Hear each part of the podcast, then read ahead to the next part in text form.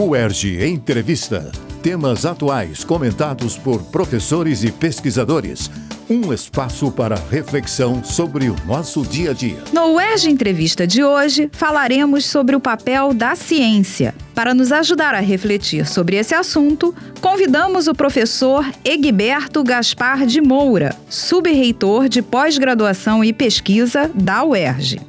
Ele é professor do Departamento de Ciências Fisiológicas do Instituto de Biologia Roberto Alcântara Gomes desde 1982 e professor titular a partir de 2002. Professor Egberto é formado em Medicina pela Faculdade de Ciências Médicas da UERJ, com doutorado em Fisiologia pelo Instituto de Biofísica Carlos Chagas Filho, da UFRJ, e pós-doutorado em Medicina na Harvard Medical School. Foi durante nove anos assessor da presidência da FAPERJ e atualmente faz parte do Conselho Superior da Fundação. Eu sou Eneida Leão e este é o UERJ Entrevista.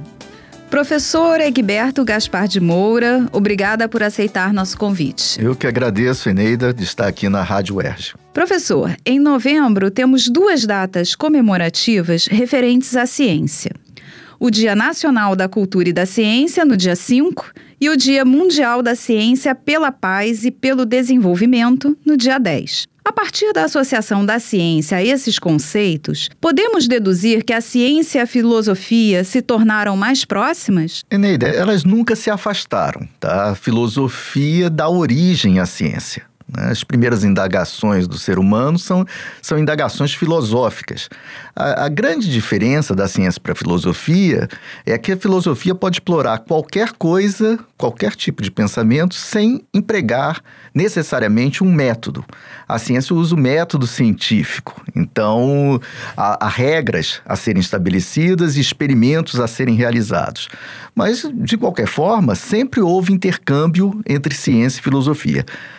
A importância desses eventos, no entanto, é conscientizar a sociedade de que cultura, paz e desenvolvimento dependem muito do conhecimento científico e tecnológico. Qual o papel da ciência hoje na construção, então, de uma sociedade mais justa e sustentável?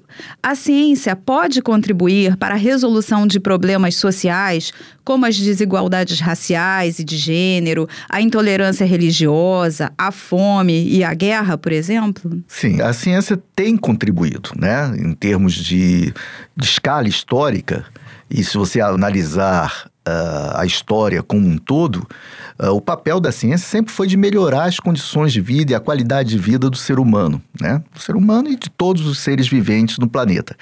Episodicamente, a ciência pode agravar a desigualdade e fomentar guerras também.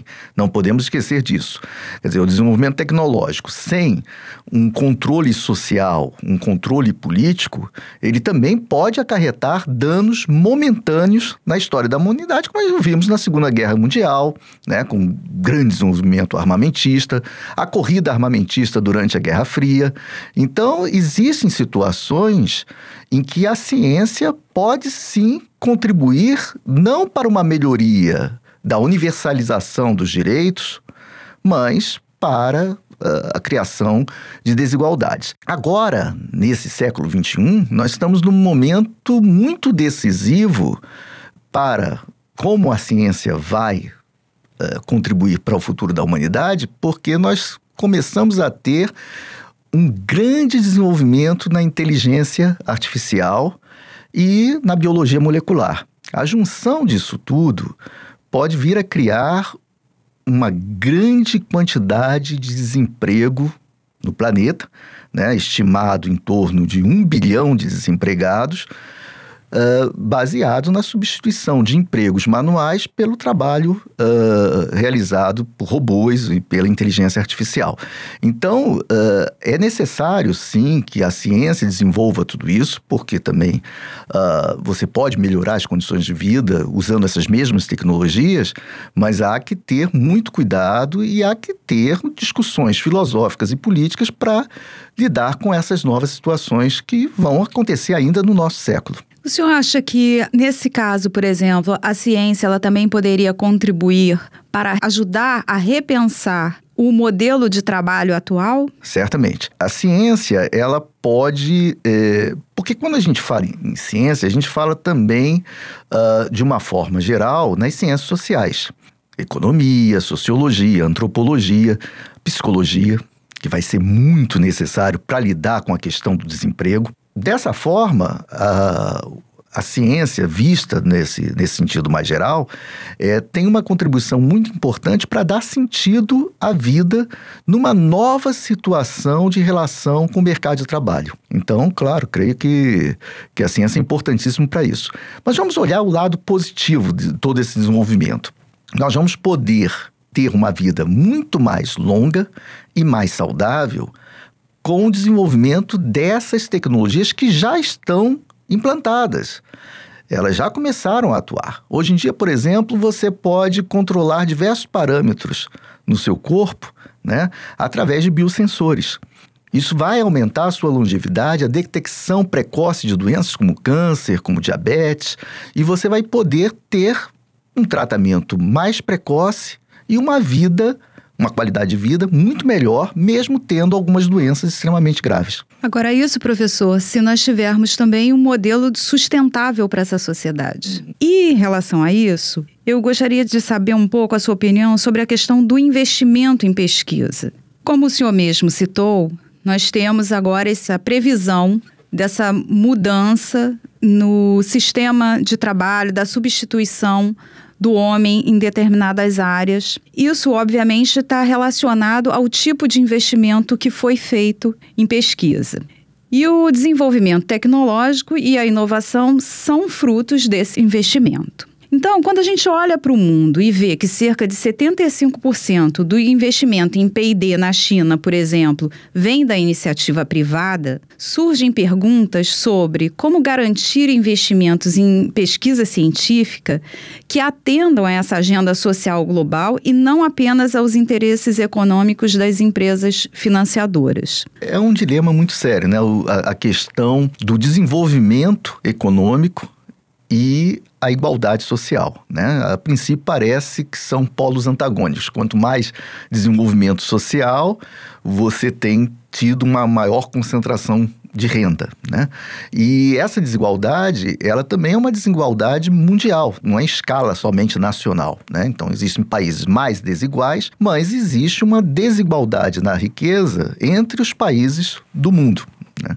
Então, os países em geral do hemisfério norte concentram muito mais riqueza do que os países do hemisfério sul. A concentração de riqueza está diretamente relacionada ao desenvolvimento científico, tecnológico desses países. Não há dúvida. Nós somos um país ainda baseado nossa economia muito no setor agroexportador. E ainda bem que houve investimento científico e tecnológico nesse setor agrário, porque senão a gente não teria nada. Né? Então, aonde é que o Brasil concentra sua riqueza? É, basicamente no setor agrário, no setor minerador, em que a gente tem tecnologia bastante desenvolvida, e na tecnologia de ponta na, na Embraer, no setor aeronáutico. Alguns países também fazem isso, concentram seu investimento científico-tecnológico em determinados setores. A redução da desigualdade é importante, inclusive, para que todo sistema, quer seja capitalista ou quer seja um sistema misto, como é o, no caso da China que você citou, é, se desenvolva. Há um mito também na questão do investimento privado.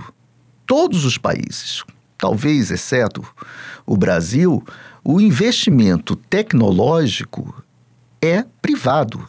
Os Estados Unidos investem em torno de 70% em ciência e tecnologia, é investimento privado. Mas no Brasil o, o não é Bra bem assim. É, né? o Brasil é, é, mas talvez surpreenda.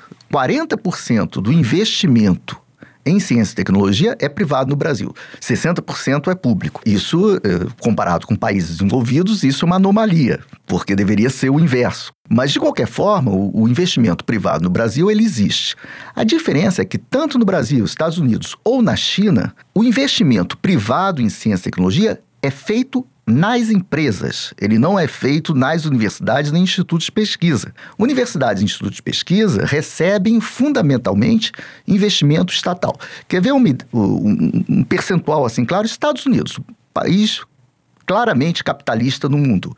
Somente 15% do investimento em pesquisa nas universidades é investimento privado. O restante é estatal. Então, mesmo nos Estados Unidos, as universidades são sustentadas com recursos públicos. Na China, idem. Agora, esses 75% são investimentos privados realizados dentro das empresas. E, além disso, o governo chinês investe nas empresas também, como o governo americano.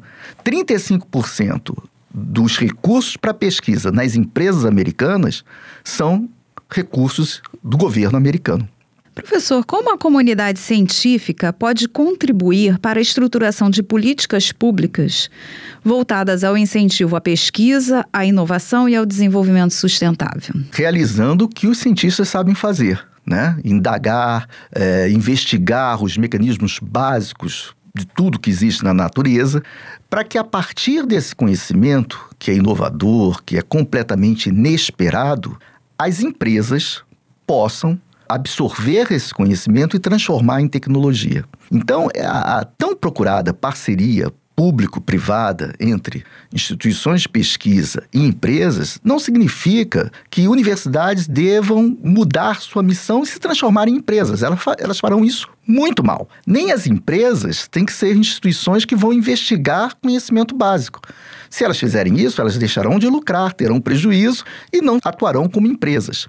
A maneira disso funcionar muito bem é como a China vem fazendo e como os Estados Unidos fez durante muito tempo. Né? É que um grande investimento em conhecimento básico, grande investimento governamental e as empresas tendo a capacidade de, ao estudarem esse conhecimento e realmente interagirem, conversarem com os pesquisadores das universidades, transformarem isso em tecnologia e inovação. E qual o papel das agências de fomento no Brasil? Então, as agências de fomento praticamente financiam em quase 100% as universidades e instituições de pesquisa. Então, é, é, fundamental o retorno ao financiamento que foi reduzido drasticamente a partir de 2015. Sem isso, nós vamos ter fuga de cérebros e nós não vamos alcançar o desenvolvimento é, compatível com os nossos competidores internacionais.